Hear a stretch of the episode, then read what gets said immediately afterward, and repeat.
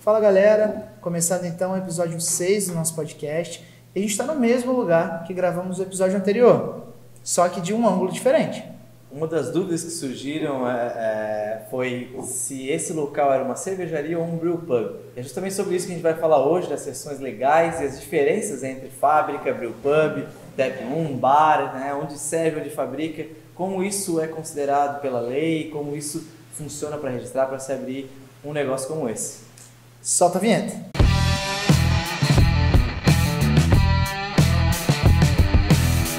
começar esse episódio brindando, já que a gente está teoricamente num bar. Um bar, numa nada mais justo. num brew pub, onde estamos. Saúde. Mas então, dando início a essa dúvida, né? A gente uh, vê pelo Brasil esse modelo novo de negócio que é o brew pub e muita gente fala, poxa, eu quero montar um brew pub, eu visitei lá fora do país um brew pub e chega aqui, encontra, né, quando a gente visita um local, tem uma cervejaria com um bar. Isso é um brew pub ou é o bar de uma fábrica, Exato. ou uma fábrica com um bar? O que isso, né, legalmente, como isso legalmente se representa? E até as questões de marketing, né? O que significa um brew pub? Para o leigo, é, o bar da fábrica talvez chame mais atenção do que o brew pub, pelo nome. Só que não necessariamente o bar da fábrica está localizado na fábrica. Exatamente. E o brew pub está localizado no local de produção. Né? Então, é, isso a gente gostaria de trazer, né, essas dúvidas e compartilhar com vocês, porque é um tema realmente que não é muito discutido. É, e a gente está aqui nesse local, a gente está na cervejaria Green Coast, é, que tem um bar anexo e a gente considera esse modelo de negócio como brewpub. Né, Exato. Né, Vitor? É, considera-se como um modelo de brewpub, só que aí a gente cai naquelas linhas é, de questões de volume. Né? A Green Coast é uma cervejaria, a gente está numa cervejaria com um volume maior uhum. mensal. O brewpub geralmente, né, fora do país, vamos considerar, tem volumes pequenos, vende somente no local onde se fabrica. Uhum. Maior, maior diferença, talvez, de conceito é a cervejaria pode até ter o próprio bar anexo, mas ela vende para fora, o disc shop, vende para outros pontos de venda.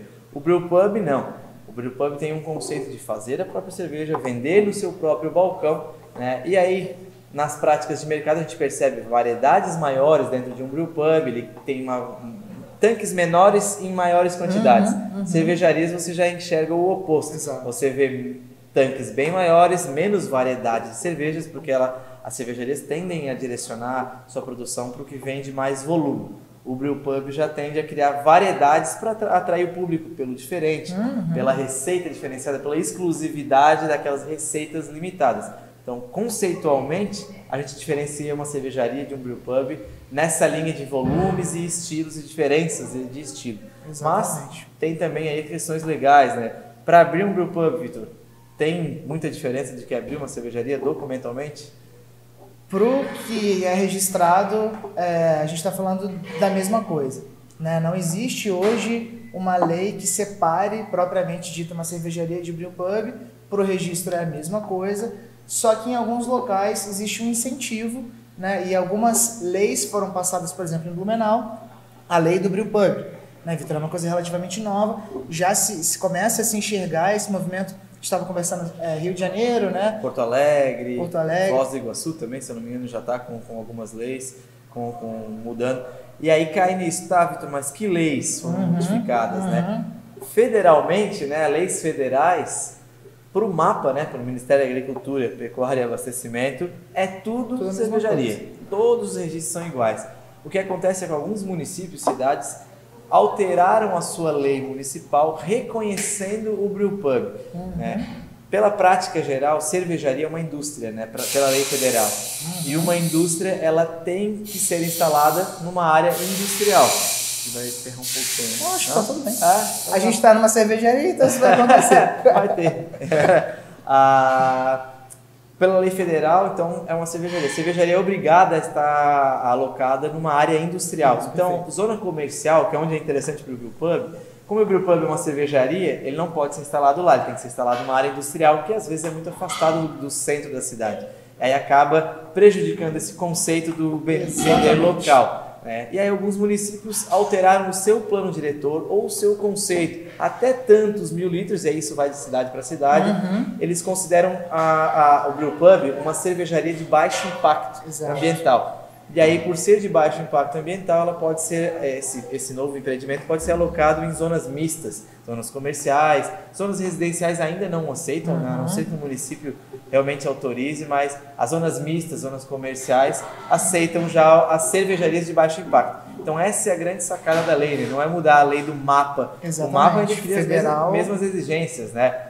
a, a, a parte de layout, parte de documentação, uhum. a parte sanitária. Segue padrão. Não adianta achar, ah, mas o meu brew pub é pequenininho, vou ter aqui onde serve a cerveja, os equipamentos que fazem a cerveja, o fermentador, não pode igual, não. né? Você tem que ter a área específica de produção, de invase, as áreas sanitárias tem que ser respeitadas do mesmo jeito, faça você um litro ou, ou um milhão de litros. Exato. Então a mesma regra segue para esse, esse modelo.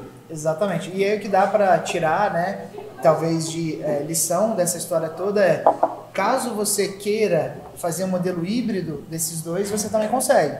Como? Você tem uma fábrica, você tem um bar, como a gente está aqui, que não está no centro da cidade, a gente está um pouco afastado.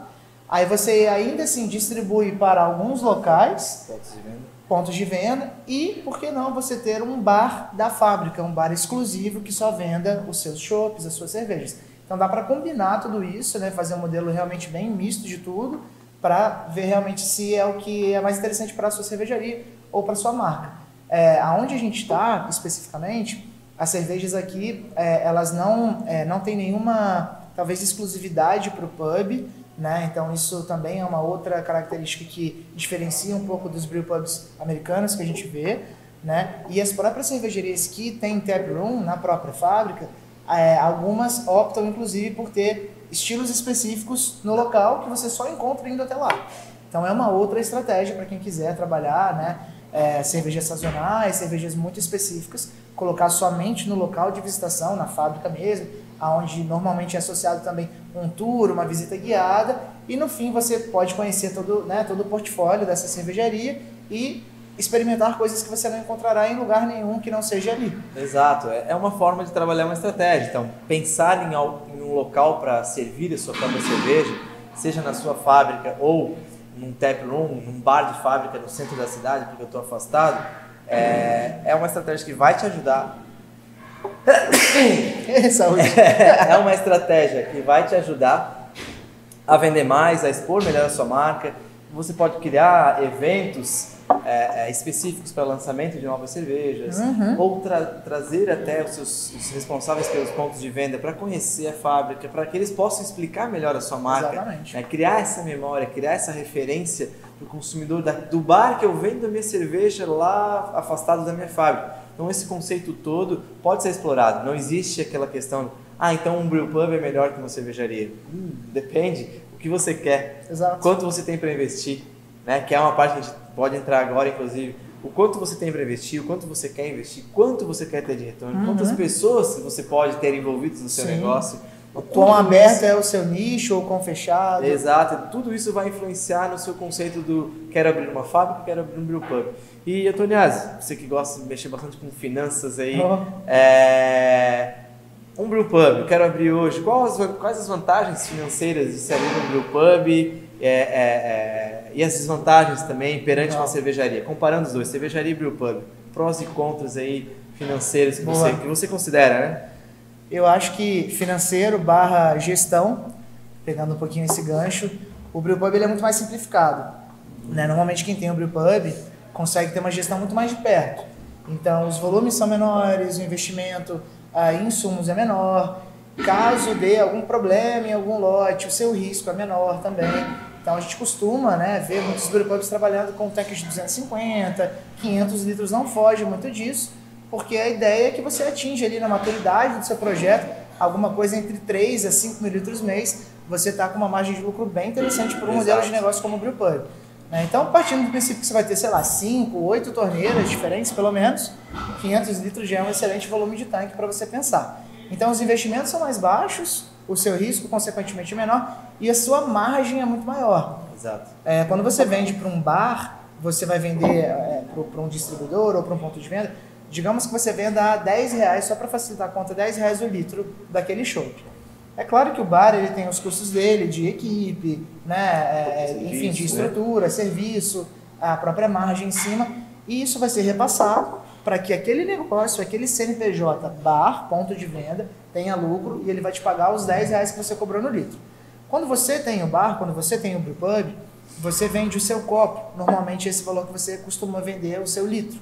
Então, é, você venderia 10 reais o copo, que dá 30 reais o litro. É, um copo de 300 ml, né? Copo então, de 300 Você ml. está triplicando, em tese, o seu potencial de faturamento. Exatamente. Você vai ter mais custo do que só vender a 10 reais o litro? Vai. Com Você tem certeza. custo de estrutura de um bar, alguém para servir, alguém que lave esses copos. Então, todo o custo do local também, a estrutura de um bar exige manutenção, decoração, né? Então, você Exato. investe menos em maquinário, Uhum. né, em estrutura de fábrica, porque é menor, mas investe mais na área de decoração. Não adianta achar que só vai ter uma torneira virada para o público Ah. e que o público vai ser atraído por isso. Se você tem o conceito de ter um bar né, da cervejaria, você tem que atrair, fazer com que o público entenda que aquilo é um espaço para consumo também. Não é só um lugar que eu retiro é, é, é, e vou beber em outro lugar. Se você quer o público confortável, você tem que transformar esse lugar. Com então, muito certeza. desse investimento que você economizou Claro. lá no equipamento, porque ele é menor, tem que ser direcionado aqui nessa estrutura de decoração e tal, que também, dependendo do tamanho e o quanto você quer decorar, pode sair mais caro que uma cervejaria. E aí Exato. vai muito do nicho, do conceito que quer se entregar. E aí, só, só pegando para complementar ali a questão da- das vantagens da cervejaria em relação ao brewpub, a cervejaria ela tem um, um- talvez um potencial um pouco maior de ser escalável. Exato. né? Se você conseguir acertar talvez uma receita e difundir bem essa a sua própria marca ou uma receita específica, né? Isso acontece muito, por exemplo, quando uma IPA está na moda, todo mundo pede aquela IPA, todos os bares vão comprar aquela IPA. É meio que você precisa ter aquela cerveja no seu tap. E aí os volumes aumentam bastante de, de produção. Ou vou direcionar minha produção para cervejas de entrada ou cervejas de massa. É um outro modelo de negócio, que a gente está falando de escalar. O Brewpub mira 5 mil litros, a fábrica ela vai né, passar de 20 mil para se tornar interessante, podendo chegar aos seus 100, 200, 300 mil litros mês. Exato. É, isso está dentro da realidade de uma fábrica né, de, de produção de cervejas, por exemplo. E uma cervejaria, agora con- considerando vantagens comerciais de uma cervejaria, ela é menos sensível a mudanças de mercado. Uhum. Como assim, Vitor? Um brewpub que vende só de uma cidade a 2, 3 mil litros por mês para aquele público específico, qualquer problema, por exemplo, choveu esse final de semana Exato. inteiro. Aquele local onde está o brewpub sofre mais, ele é certeza. muito mais sensível Com a certeza. pequenos detalhes. Uma cervejaria que vende para cidades vizinhas, ó, choveu aqui nesse fim de semana. Exato. Mas lá o tempo se manteve bem. Na outra cidade rolou um evento na praça da cidade. Então você consegue É é, é, sentir menos Uhum. as quedas é, é, é, em, em pontos, em pontos separados. Então E a cervejaria tem essa vantagem, ela é mais estável né, depois que ela É, se e você já distribuiu o risco em vários pontos de venda diferentes e o barril tá pago, né, Vitor? Exato, você já vendeu e entregou. Já vendeu, É. entregou. Talvez a recompra seja prejudicada, mas em tese você já tirou do tanque, você já está produzindo coisa nova, né? Você já deu giro naquela sua produção. Grupo Então, você precisa é, escoar para poder fazer mais coisas. Exatamente. A cervejaria consegue espalhar isso com mais velocidade, né? com mais facilidade.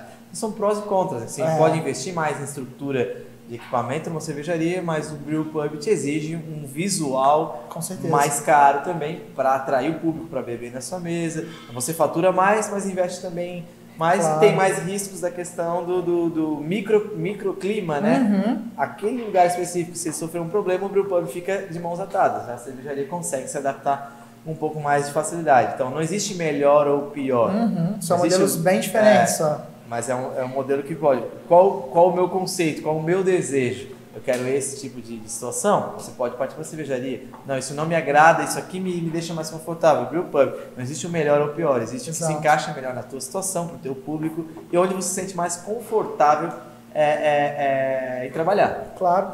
E a gente já, aproveitando para pegar um caso real, a gente já teve cliente é, nessa parte de planejamento financeiro, aonde a ideia era ter uma fábrica para produzir 100, lit 100 mil litros mês e depois que a gente apresentou alguns números de investimento, de tempo de payback, Conceito. conceito e, e até o, uma gestão mais de perto, a ideia foi completamente alterada e eh, de, de uma fábrica para atingir 100, 200 mil litros mês foi feito um brew pub com uma gestão diferente, com investimentos diferentes, com público-alvo inclusive diferente Né? Então, é, é, sentar, botar no papel, ver o que, que realmente faz sentido e entender que a cervejaria ela envolve vários outros custos que não equipamentos. Né? A parte de distribuição, logística, logística reversa, uma coisa que às vezes a gente não pensa. Um barril vai para o ponto de venda, mas ele tem que voltar para ele ser reabastecido na fábrica. Inadimplência, você está vendendo para outros pontos de venda. Se eles não venderem o seu produto rápido ou se o mês não estiver bom, existe o risco. Você distribui o risco, mas ao mesmo tempo o seu dinheiro está na mão de outras pessoas, né? De outros Exatamente. CNPJs. É, e, e, mais uma vez, reiterando, né? Não é porque eu vou abrir um brewpub que é menorzinho, pequenininho, que as estruturas obrigatórias vão, vão, ser, vão ser autorizadas com mais facilidade. Não, não e, muito e nem contrário. negligenciadas. Não. Né? Na prática, é mais fácil você estruturar uma cervejaria do que um brewpub, porque o brewpub geralmente está é, num local de zonas comerciais que tem é, é, imóveis pequenos uhum. ou que você não pode alterar muito a estrutura física, acaba uhum. que te deixa a, a, preso a uma sala pequena onde não cabem os tanques, onde eu vou lavar os meus barris, Exatamente. onde eu vou fazer minha sala de envase. Então essas estruturas sanitárias para um pub, né, dependendo da região e do local que você escolhe, porque às vezes você acha o local perfeito para o uhum. seu bar, aqui passa público, aqui eu posso fabricar, eu vou conseguir receber os insumos com bastante facilidade, só que o imóvel não me autoriza a quebrar nenhuma parede. É. E aí? E a gente já teve casos de cliente assim também. Exato, né? Você tem uma escadaria no meio da, da fábrica ali que não faz sentido nenhum, mas fazia sentido para aquele imóvel antes, agora não faz mais. Onde eu vou botar vidro? Onde as pessoas vão servir? Eu quero que a minha fábrica, até uma dica, né? No episódio passado a gente gravou virado para produção, para o maquinário um brewpub essencialmente tem que mostrar para o público que a cerveja é feita ali. É uma vitrine. É uma vitrine do seu negócio, né? O público quer ter a certeza visual de que aquela cerveja é feita naquele lugar que ela está sentada e, bebendo. É a famosa a, a, cerveja que acabou de nascer. Eu estou é, tomando a cerveja fresca. fresca ao máximo. Direto né? do tanque, ela, praticamente. Ela viajou zero metros. É. ela tá, foi do tanque para o meu copo. Você tem que passar essa imagem para o teu consumidor, né? no, no brew pub. Então, além de ter um imóvel mais difícil, você tem que pensar que a sua produção tem que ser vista Sim. pelo público final, mas não pode ter acesso direto. Então você tem que ter uma vitrine, você tem que adaptar, posicionar o seu bar e muitas vezes isso é um desafio enorme é. para o layout, para o arquiteto que vai cuidar do brew pub, para a gente da área técnica que vai cuidar da área de fábrica. Então existem esses passos, né? não é simplesmente achar uma casa legal, um, um, um uhum. local legal e ali cabe uma cervejaria. Sempre vai, se o claro. município autoriza, vai caber. Agora, quanto vai custar essa adaptação? É, é esse é o grande ponto. Então, uma outra dica que a gente dá, né, para as pessoas, e a gente agora vai trazer isso para vocês, pesquisou um imóvel, já tem de mão profissional contratado para fazer, no mínimo, né, dar aquela olhada superficial e entender se o, o, fluxo de insumos, de pessoas vai fazer sentido, se aquilo vai precisar de muitas, muitas modificações para aprovação do mapa, como Exato. o Zinho acabou de comentar, porque às vezes o lugar parece ótimo, mas só de adaptação você vai gastar praticamente metade do dinheiro que você tinha para decoração. É. E aí o seu pub vai ficar caro, meia boca de decoração, caro, podendo ir para um outro lugar, aproveitar muito melhor, né? Com um visual mais legal, que é o que o público de brewpub quer. É. Ele precisa enxergar a fábrica, ele precisa ser atraído visualmente. Né? A gente fala muito né, sensorialmente, a visão influencia mais de 80% do que a gente sente no olfato e no paladar. Uhum. Então, se eu vou num local que me encanta visualmente, a chance de eu gostar do aroma e do sabor, né, do paladar dessa cerveja é muito maior, porque eu estou contente vendo que ela é feita realmente ali, é fresca, é artesanal. Inclusive essa cerveja está é, especialmente super fresca. fresca, né? Uhum. Tiramos do tanque, aproveitando que estamos numa cerveja. Está bebendo uma IPA agora. Tirando do tanque para fazer o podcast. Mas essa é a grande sacada. Então, assim, tem vantagens? Tem. Tem desvantagens? Tem barreiras, desafios, né? não é desvantagem. Desafios é, extras, né? Isso. Que podem surgir, mas ambos são negócio, modelos de negócio dentro do mercado cervejeiro. Assim como a gente tem, tá, Vitor?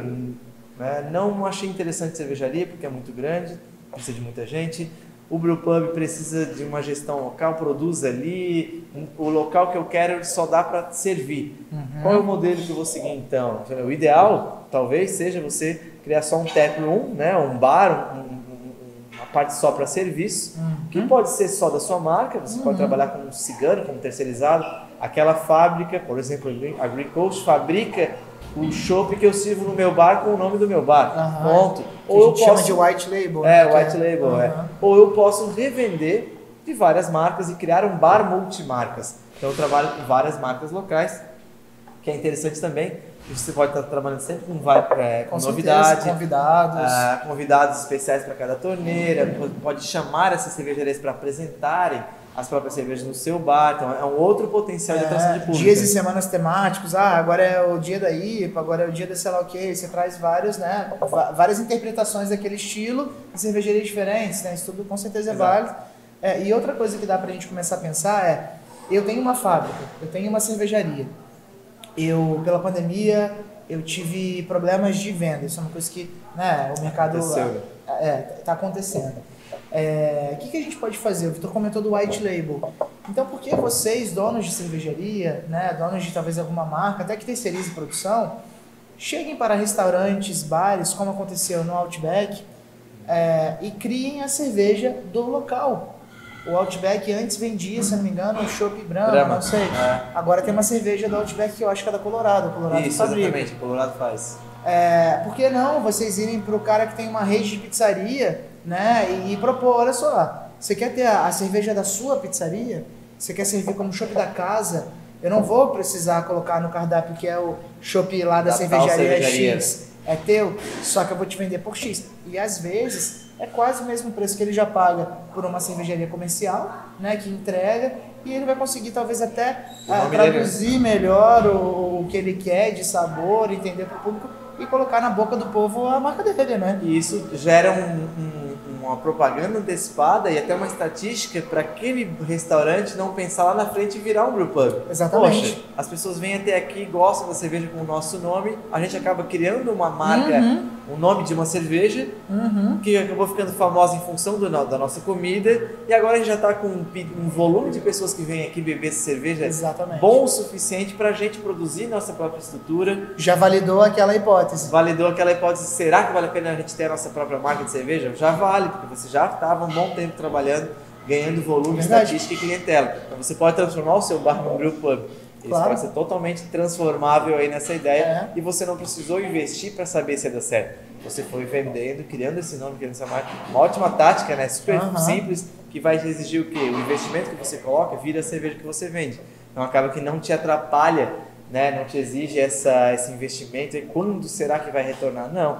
Pagou, virou cerveja, vendeu, virou dinheiro, pago mais. Né? E se bobear, o lucro é até maior, a margem é até maior, Exato. porque você, a partir do momento que você começa a produzir e vender mais, você tem mais margem de negociação com a cervejaria. Eu comprava mil litros aqui por mês, agora eu tô comprando mil por semana, porque todo mundo adorou essa ideia de eu servir o meu próprio chopp.